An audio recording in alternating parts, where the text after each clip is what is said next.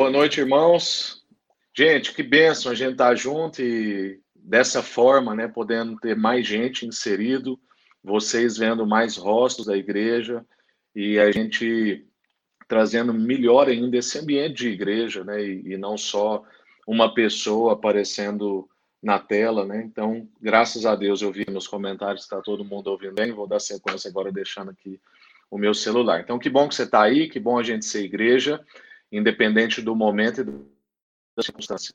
Deus tem dado para nós esse privilégio, né, da gente poder ser igreja é, de natureza e não dependendo, né, do momento circunstancial. E isso é uma alegria, isso é uma bênção, é um privilégio para nossa vida e o Espírito Santo é quem possibilita isso, né? Ele é, ele é aquele que ninguém sabe de onde vem, nem para onde vai, sopra, e a gente então consegue, assim como o apóstolo Paulo conseguiu ser igreja remotamente e pastorear tantas igrejas de maneira remota, a gente também pode, então, agora, né, estar remotamente, mas online.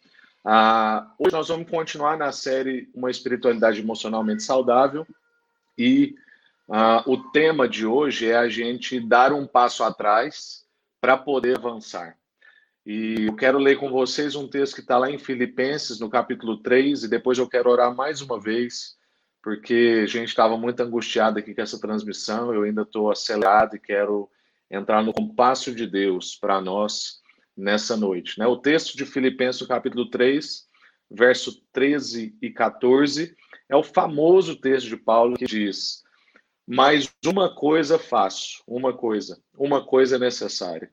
Esquecendo-me das coisas que ficaram para trás e avançando para as que estão adiante, eu, prossigo para o alvo, a fim de ganhar o prêmio do chamado celestial de Deus em Cristo Jesus. Amém. Vamos orar mais uma vez? Senhor, queremos a sua porção para hoje, em nome de Jesus.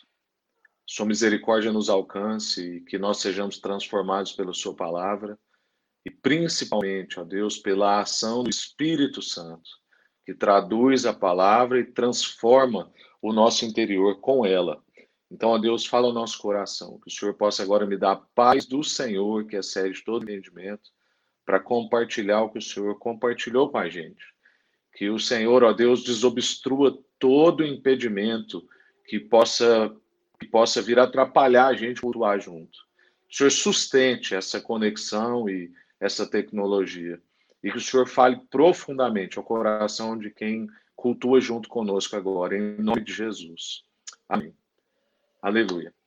Irmãos, ah, é interessante a gente observar nesse texto o seguinte: Paulo fala que ele faz uma coisa, mas aí vai e narra duas coisas. Eu não sei se você percebe isso, se isso já te incomodou alguma vez. Ele fala assim: uma coisa faço. Eu avanço, aliás, eu deixo as coisas que ficaram atrás, avanço para as que estão adiante. Mas é, uma, é, uma, é um erro nosso de interpretação, porque a verdade é que, de fato, ele está fazendo uma coisa. E que uma coisa é essa? Prosseguindo para um alvo. E o alvo é Cristo Jesus. Então, há uma coisa que ele faz é prosseguir para o alvo, mas isso é feito em duas etapas, que envolve deixar as coisas que ficam para trás e avançar. Nesse deixar e avançar, ele então prossegue para o alvo dele. Então, muitas vezes a gente, porque tem dificuldade de entender processo, e muitas vezes somos focados em resultado e, e brigando com Deus por causa dessas coisas, inclusive, a gente acaba é, é, não entendendo né, que a nossa vida é uma vida de processo e que Deus quer trabalhar processo conosco. E por isso que Paulo faz uma coisa, mas isso está num processo que envolve duas etapas. E hoje, então, é, a gente quer conversar sobre dar esse um passo, às vezes, para trás, e não é para a gente ficar lá atrás, mas é para a gente saber o que a gente está deixando, como Paulo está dizendo. Para ele deixar para trás, ele precisa saber o que ele está deixando para trás.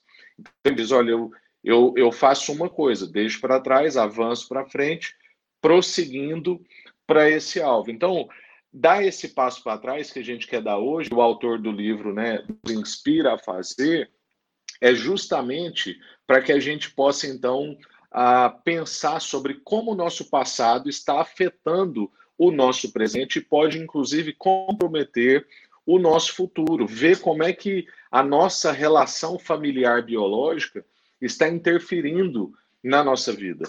Por quê? Porque qualquer um de nós, irmãos, qualquer um, desde o que nasceu num lar mais privilegiado socialmente, monetariamente, educacionalmente, ah, e inclusive até às vezes de saúde, né, com saúde muito forte e tal, qualquer um de nós, independente da, do extrato social, da religião e de qualquer coisa nesse sentido, nascemos em um lar com várias dificuldades. Alguns mais dificuldades, outros menos dificuldades, mas todos nós nascemos em um lar com grandes dificuldades. Por quê? Porque todos nós, sem exceção, temos um lar afetado pela queda. Todos nós temos um lar cheio de pecados na nossa vida e na vida dos nossos familiares. A gente vê isso desde neném. Basta você ver uma criança que acabou de nascer e você percebe que ele aprende a manipular em poucas horas. Ele está com fome, ele chora, ele aprendeu que ele chora, o peito vem, então ele acostuma então que agora ele tem que chorar toda vez. E isso é uma manipulação. Estou aqui querendo pensar sobre a vida de um neném. Só estou dizendo que é fruto da queda. Manipulação, birra, desobediência. Ninguém ensina isso para uma criança. Ela nasce com essas dificuldades, com essa tensão. E isso está no nosso lar. Essas enfermidades trazidas pelo pecado estão no nosso lar. Então não adianta a gente negar isso e nem fazer vista grossa, porque tem gente que às vezes vai seguir na vida, ele alcança uma carreira que ele almejou, ele, ele encontra a fé que ele tanto queria, ou ele encontra a pessoa amada e ele acha que ele pode simplesmente esquecer o passado como se ele não existisse, ou seja, ele nega ou então ele faz vista grossa, ah, isso, isso não me afeta. Agora, a gente também não pode fazer o oposto, que é ficar preso lá no passado. Isso não é o que a gente foi chamado. Então, nós não podemos nem fazer vista grossa ou negar o passado, mas também não podemos ficar lá presos, alienados naquele lugar, culpando as pessoas, culpando a minha realidade. Não é para isso que nós fomos chamados. Então, a gente precisa ter consciência do passado para a gente poder então avançar para o que está apresentado diante de nós. Negar, nem empacar. Então, essa não é a saída, nem negar e nem empacar. E aí eu quero ver dois, duas coisas com você hoje, dois pontos. Um é o encontro de gerações, e a outra coisa é a boa notícia que Jesus nos traz em relação à nossa família, o nosso passado, a nossa herança familiar, mas que agora ele tem uma nova notícia e o que livra a gente do desespero, o que dá para nós esperança de poder romper com essas dificuldades, com esses pecados, com essas limitações, com essas enfermidades do nosso passado e de avançar fazendo essa uma coisa, que é prosseguindo para o alvo. Então, o que, que eu quero dizer com esse encontro das gerações? A gente precisa encontrar com o nosso passado, saber sobre como foi a história dos nossos pais, a história dos nossos avós, as escrituras dizem né, que muitas vezes uma pessoa pode ser acometida por, por uma maldição de até três, quatro, cinco gerações. E, e aí é daí que surge né, o, a famosa expressão maldição hereditária. Mas eu preciso, assim, que você não entenda essa expressão maldição hereditária como algo escra escravizante, escravizador. Por quê? Porque em Jesus nós não precisamos ser reféns de uma maldição hereditária. Agora, num certo sentido, existe uma maldição hereditária, que é o sentido de que isso está muito arraigado em nós. Num sentido de que a gente muitas vezes nem percebe. Então, por exemplo, quantos de nós nos casamos e dissemos assim: eu nunca vou ser como meu pai, ou como a minha mãe, ou como meu avô, ou como a minha avó, ou como meu tio. E aí, num determinado momento, você se vê agindo exatamente igual ao modelo que você condena, que você não gosta, que você muitas vezes odeia, e que talvez, inclusive, te traumatizou. Essas coisas estão mais dentro de nós do que a gente imagina. Então, o que acontece numa geração quase sempre se repete na geração seguinte. E é por isso, então, que é comum a gente observar padrões sendo repetidos de geração em geração, como divórcio, alcoolismo, vícios, né, em geral abusos, casamentos infelizes, desconfianças, pessoas que não conseguem confiar, se entregar numa relação. E isso vai repetindo, às vezes, de geração em geração. Então, existem bênçãos e a gente não pode negar isso. Existem bênçãos numa geração para outra, mas também existem pecados de uma geração para outra e que vem até nós a gente vai carregando isso. Então, existem feridas e traumas que nos acompanham e muitas vezes o nosso cônjuge, o nosso amigo, o, o pastor, é, a, a, os nossos próprios pais têm que pagar essa conta das nossas feridas e dos nossos traumas que estão conosco mais do que a gente imagina. Mas também existem dons e oportunidades intrínsecos do lar que você nasceu. Que se você talvez tivesse nascido em outro lar, você não teria todas essas oportunidades e dons, por mais caótico que possa parecer o seu lar. E aí a gente tem um clássico nas escrituras que é justamente a história de Abraão, Isaac e Jacó, uma linhagem de gerações. E são inclusive pessoas que as escrituras usam mais de uma vez para dizer sobre a fidelidade de Deus, sobre os processos de Deus, sobre a aliança de Deus. A Bíblia diz que Deus é o Deus de Abraão, de Isaac e de Jacó. Então, essa é uma geração que nos ensina muito sobre essa coisa de, do que uma geração pode trazer para outra geração. Graças a Deus, a Bíblia não esconde as suas as mazelas das pessoas, os constrangimentos que as famílias é, é, elas geram e Deus então vai usando a história, na verdade, das famílias para comunicar conosco. Então a Bíblia não tem né, essa crise, inclusive lá na linhagem de Jesus tem coisas complicadas, né? Como como a linhagem, por exemplo, de Davi. Então, a Bíblia não tem essa, esse, esse receio, esse medo, né? Deus quis revelar o humano do jeito que ele é, com todas as suas falhas pós-queda, mas também com todas as suas ah, capacidades em Deus de ser corrigido, de ser abençoado, de tornar um mal em bênção, como a gente vai ver no final dessa reflexão de hoje, observando, por exemplo, a vida de, de José. Então, Deus usa gente difícil. Para começar, Deus me usa. Então, Deus usa gente difícil, Deus usa gente é, pecadora, Deus, Deus usa é, pessoas traumatizadas, feridas.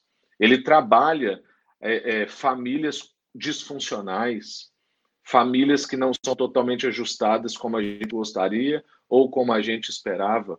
Por quê? Porque Deus não desiste de nós, ele tem compromisso, ele tem aliança com a gente. E aquilo que ele começou, ele há de terminar, como a gente tem repetido aqui várias vezes. Então, quando a gente olha para essas famílias, a gente percebe bênçãos e pecados que foram passados de geração para geração. Então, por exemplo, a fé de Abraão foi passada de geração em geração. Era um povo de fé, era o povo de Deus, era o povo da aliança.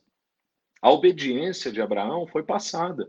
Por mais que tanto Abraão quanto Isaac quanto Jacó, eles se debatiam muitas vezes com circunstâncias, erraram em vários momentos, eles eram obedientes. Quando Deus vinha corrigir a vida deles, eles percebiam a correção de Deus e acatavam a correção de Deus.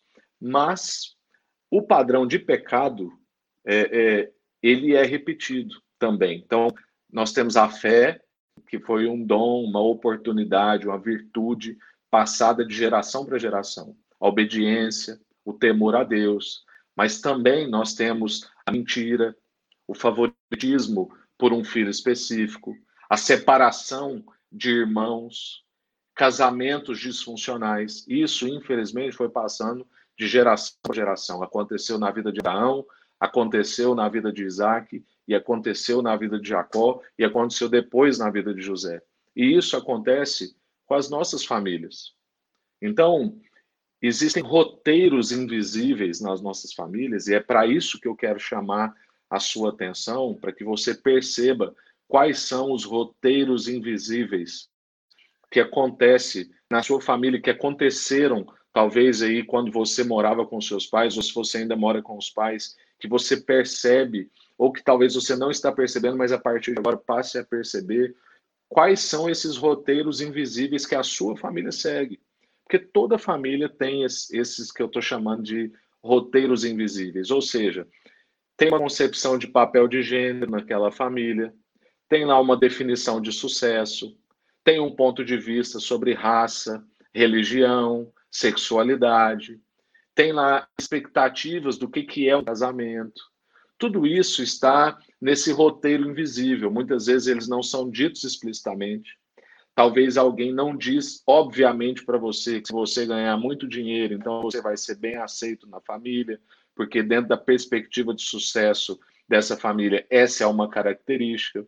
Talvez você não ouça claramente ah, se você casar com uma pessoa de tal cor ou de tal classe social, a sua família vai se agradar, mas isso pode aparecer nesse roteiro invisível da sua família e isso vai formando quem você é, mesmo que você não esteja pensando sobre isso. Isso está nos formando e nos formou.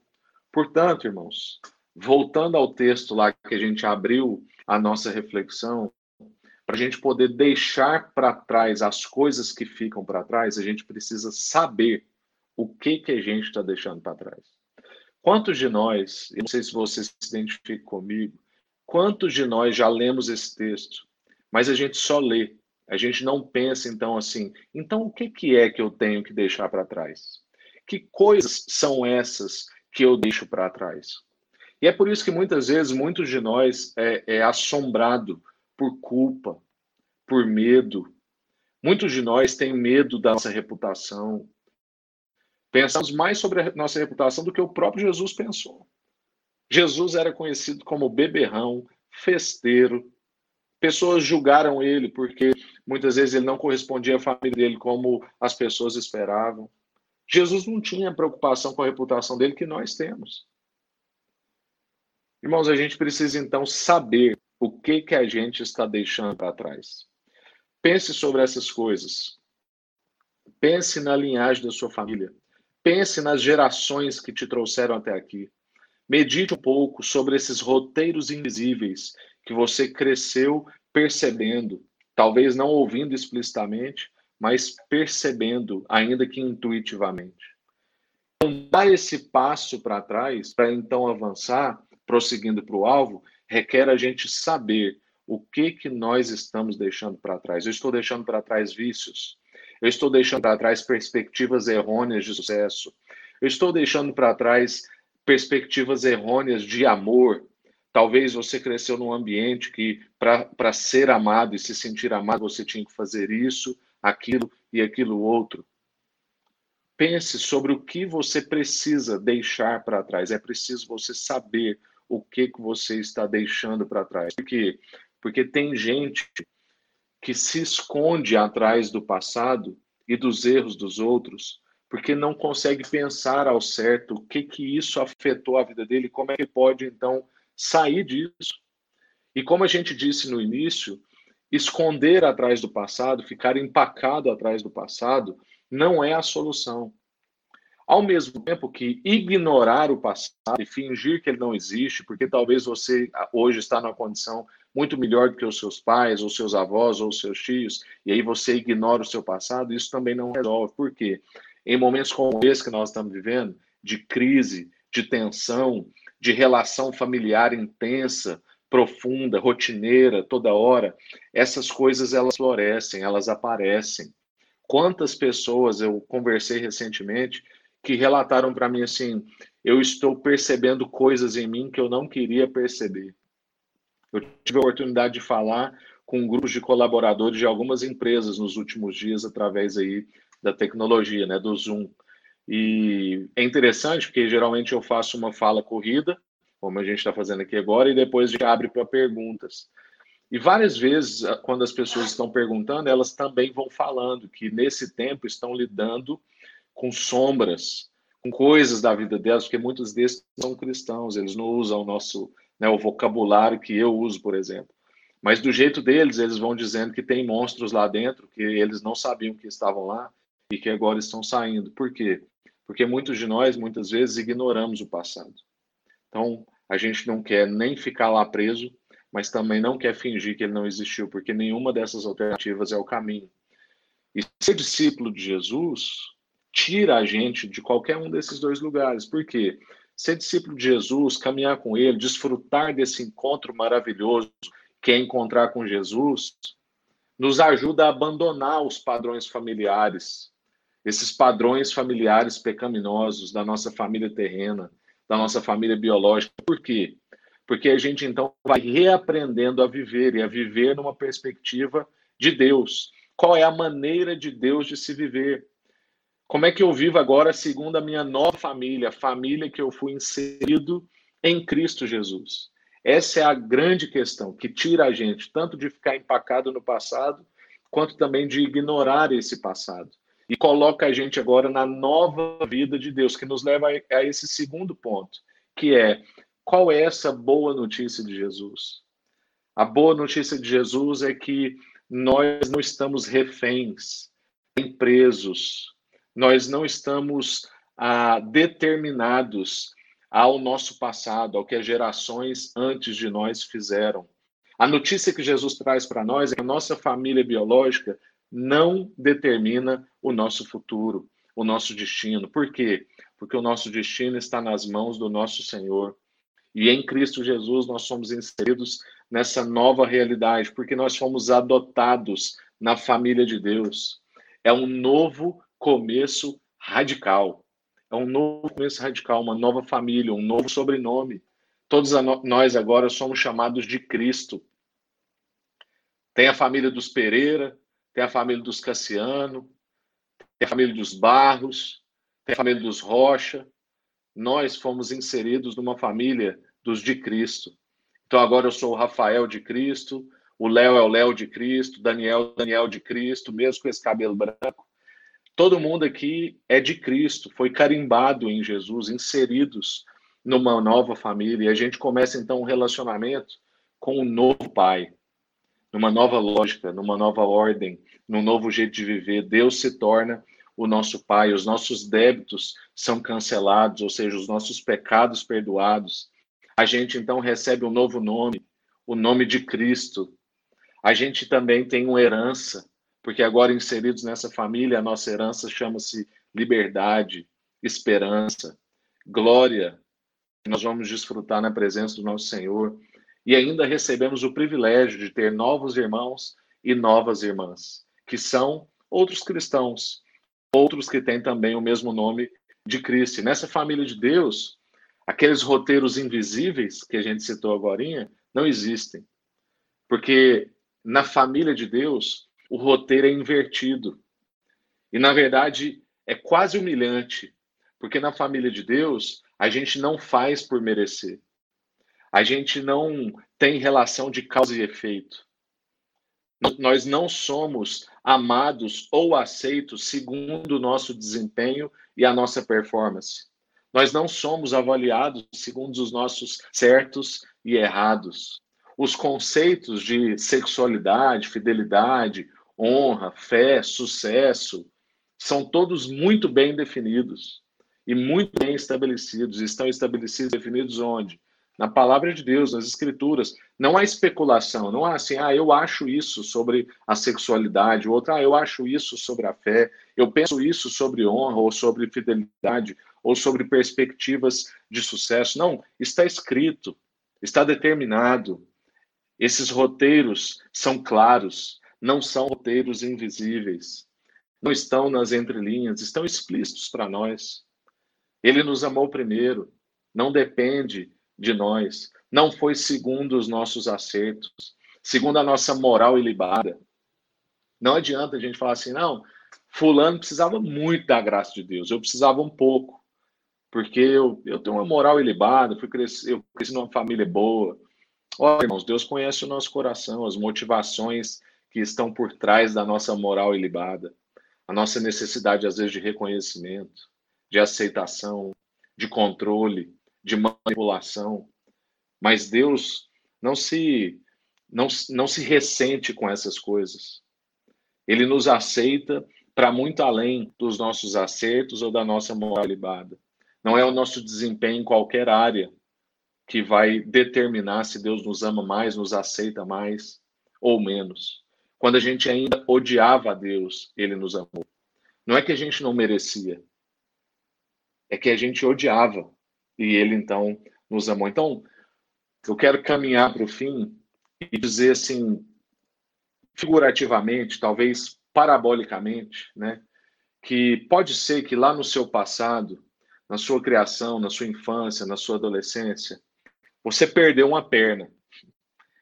Foi tão grave alguma coisa que você viveu na sua infância, ou na sua adolescência, na sua juventude, um abuso, um, um abandono, é, uma manipulação, uma ferida profunda, um trauma, é, que pode ser equiparado, talvez, com perder uma perna. Então, talvez no seu passado, você perdeu uma perna. Mas, irmão, pela graça de Deus, se você der esse passo para trás, saber o que você está deixando para trás, identificar isso, o que, que arrancou a sua perna, olhar para isso, aceitar isso, trabalhar isso com Jesus e junto com outros amigos espirituais. Se você fizer isso, você não precisa ser um aleijado ou uma aleijada. Você pode andar, ainda que mancando. Então, irmãos, que a gente possa olhar, dar esse passo atrás, saber o que, que foi essa perna arrancada, para que a gente possa, então, reconhecendo isso, aceitando isso, trabalhando isso junto com Jesus e com amigos espirituais, a gente poder, então, ser um povo que talvez até manca, mas que não é aleijado, que consegue andar, que consegue caminhar com esse Jesus. E aí, então, para concluir, eu quero lembrar dessa história, né, da linhagem de Abraão, de Isaac e de Jacó, que a gente já citou, mas trazendo agora José para a nossa situação aqui. E José é esse cara que é de uma família crente, uma família que era o povo de Deus, mas uma família que era cheia de segredos, de mentiras, de meias verdades e de invejas. José tem toda essa bagagem sobre as costas dele. Imagina o impacto disso na vida de José. E além disso, então, José ainda vive situações muito traumáticas, conduzido numa história muito difícil, longe dos seus pais, traído e abandonado pelos seus irmãos, sem comida, sem cultura, porque ele perdeu cultura, perdeu o idioma, sem liberdade durante anos. Na verdade, na vida de José, parecia que 30 anos da sua vida não tinham sido, não tinham valido a pena, tinha sido uma completa tragédia. Pense na frustração de José, no desperdício é, da, dos anos dele de juventude, da amargura que poderia crescer no, no coração dele, da raiva que ele tinha. E se você que está aí, nos ouve hoje, foi convidado por alguém da nossa igreja, né? É, ou então achou a gente por aí, você não faz a mínima ideia né, da vida de José, José é dessa linhagem super importante nas escrituras, e José recebeu uma revelação em sonho de que ele seria senhor sobre a sua família, sobre seus irmãos, ele teria uma função importante e ele iria cuidar, sustentar, manter toda a família dele. E ele teve esse sonho ainda na sua infância, mas pela sua falta de sabedoria e, como a gente diz, por todo esse impacto das gerações na vida dele, impactos de mentira, impactos de inveja, é, impactos de falta de sabedoria, discernimento, talvez necessidade de reconhecimento ou ah, coisas que a gente não sabe, é, José foi e, e falou isso para os irmãos dele fora de tempo. E aí, por isso, começou toda essa jornada difícil na vida de José, porque alimentou a inveja e os irmãos deram um jeito, então, de se livrar de José, né? Então, José entra numa, numa parte da vida dele, que são aí praticamente 30 anos, de muito sofrimento, né? de traição, de abandono, de necessidades. E José, então, tinha tudo para ser ressentido. José tinha tudo para ser ressentido do passado, escravizado no passado, se justificado no passado. José tinha credencial. José poderia ser um homem de meia idade que chegaria para sua esposa e diria para ela que ele não é realizado, porque a vida dele foi muito difícil porque ele foi abandonado pelos irmãos, traído pelos irmãos, o pai dele não foi atrás dele, ele passou necessidade, ele perdeu a cultura, ele não tinha lugar de importância. Mas José não ficou nesse lugar. José, no momento decisivo da sua vida, que foi quando a família dele apareceu diante dele e não o reconheceu, ele teve que dar um passo atrás, saber das coisas que o machucaram, saber de todo esse sofrimento e então avançar. Ele reconhece, quando ele dá espaço atrás, ele reconhece a sua falta de sabedoria em lidar com os seus dons, com a visão, com o ego. Ele reconhece os planos de Deus para formá-lo. Tanto que ele diz para os irmãos dele, ele falou, olha, vocês fizeram mal a mim, isso me machucou, mas isso fez parte do plano de Deus. José não minimiza, não minimiza o sofrimento. Não é que ele está simplesmente ignorando o seu passado. O que ele está fazendo é reconhecendo a mão de Deus redimindo a sua história. E agora, dando para ele a oportunidade de redimir, de perdoar outras pessoas, assim como ele foi redimido, restaurado e perdoado por Deus. Então, duas coisas que, que eu quero aqui que você fique no coração a respeito da vida de José. José reescreveu o roteiro da sua vida de acordo com a Escritura. José não ficou preso no passado, não se ressentiu, não se justificou, não se amargurou da sua história, mas reescreveu o roteiro da sua vida segundo a Escritura. Tanto que os dois filhos que José teve tiveram nomes que re remeteram ele para a sua história. É importante a gente reescrever o roteiro da nossa vida segundo o que a Bíblia diz que nós somos. A segunda coisa é que José foi parceiro de Deus para ser uma bênção. Em lugar de segurar bênção, de se ressentir, de agora usar poder contra as pessoas, José chega em Deus e fala: Eu quero ser abençoador junto com o Senhor. Como o Senhor foi abençoador comigo, eu também quero ser abençoador com a minha família. José podia ter destruído os irmãos dele pela raiva, mas ele decidiu abençoá-los. José tomou a decisão de crer que Deus é bom, que Deus é confiável, que Deus conhece e conduz a história e que ele faz todas as coisas cooperarem para o bem de quem o ama. José creu nisso. José decidiu por isso. Por isso, então, eu convido você a tomar a mesma decisão. A decisão de reescrever o roteiro da sua vida de acordo com a Escritura e a decisão de ser um parceiro de Deus para ser um abençoador e uma abençoadora. Nós não somos um povo chamado para receber bênção. Nós somos um povo chamado para abençoar. O que a palavra de Deus diz lá em Gênesis ainda é que Deus os abençoou e disse: seja uma bênção. Ou seja, Deus entrega a bênção primeiro, para a gente poder ser um abençoador. Todos nós já fomos abençoados. E agora somos convidados, então, a reescrever o roteiro da nossa vida de acordo com as, o que as Escrituras dizem que nós somos e também ser um abençoador junto com o nosso Senhor. Não fingindo que o nosso passado não existe, mas também não ficando escravizado nele. Porque agora nós somos inseridos numa nova família em Deus e podemos, passo a passo, nesse processo de deixando as coisas que para trás ficam e avançando para as que estão adiante, prosseguir para o alvo, que é Cristo Jesus, e ter essa vida, então, segundo Jesus. Amém. Eu quero orar com você para que a gente consiga alcançar a sabedoria que Jesus teve, traído pelos seus irmãos, que somos nós, abandonado pelos seus irmãos, que somos nós, não se ressentiu, não se ressentiu da sua família, não se ressentiu dos erros dos seus amigos, dos seus irmãos, mas amou e amou até o fim. Escreveu e conduziu a sua história segundo o que a própria Escritura dizia sobre ele.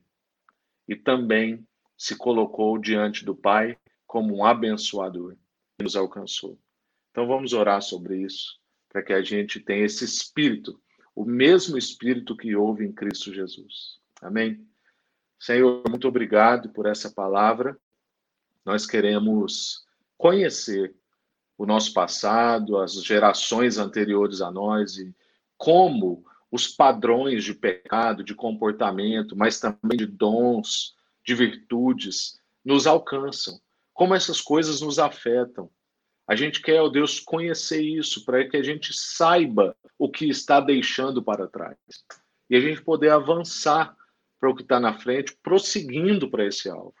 Que em nome de Jesus, o Senhor, ó Deus, não nos deixe alheios ao nosso passado e o que as nossas gerações interferem na nossa vida, mas que também o Senhor nos livre de ficar escravizado lá com amargura, com raiva e com ressentimento, se justificando no passado. Porque agora, Deus, nós somos inseridos na família do Senhor. Recebemos novo nome, nova condição. queremos ser como Cristo, ó Deus, amar até o fim. Então, em nome de Jesus, fala conosco, alcança-nos, ó Deus, e que a gente seja transformado, ó Deus, de fora para dentro, para que nós sejamos, então, abençoadores junto com o Senhor, daqueles que, inclusive, nos traíram, causaram feridas e traumas em nós. Assim como José, assim como Jesus, principalmente, nós queremos ser, nós queremos viver, ó Deus, no mesmo poder, na mesma força que atuava em Jesus, na força e no poder do Espírito Santo. Em nome de Jesus. Amém.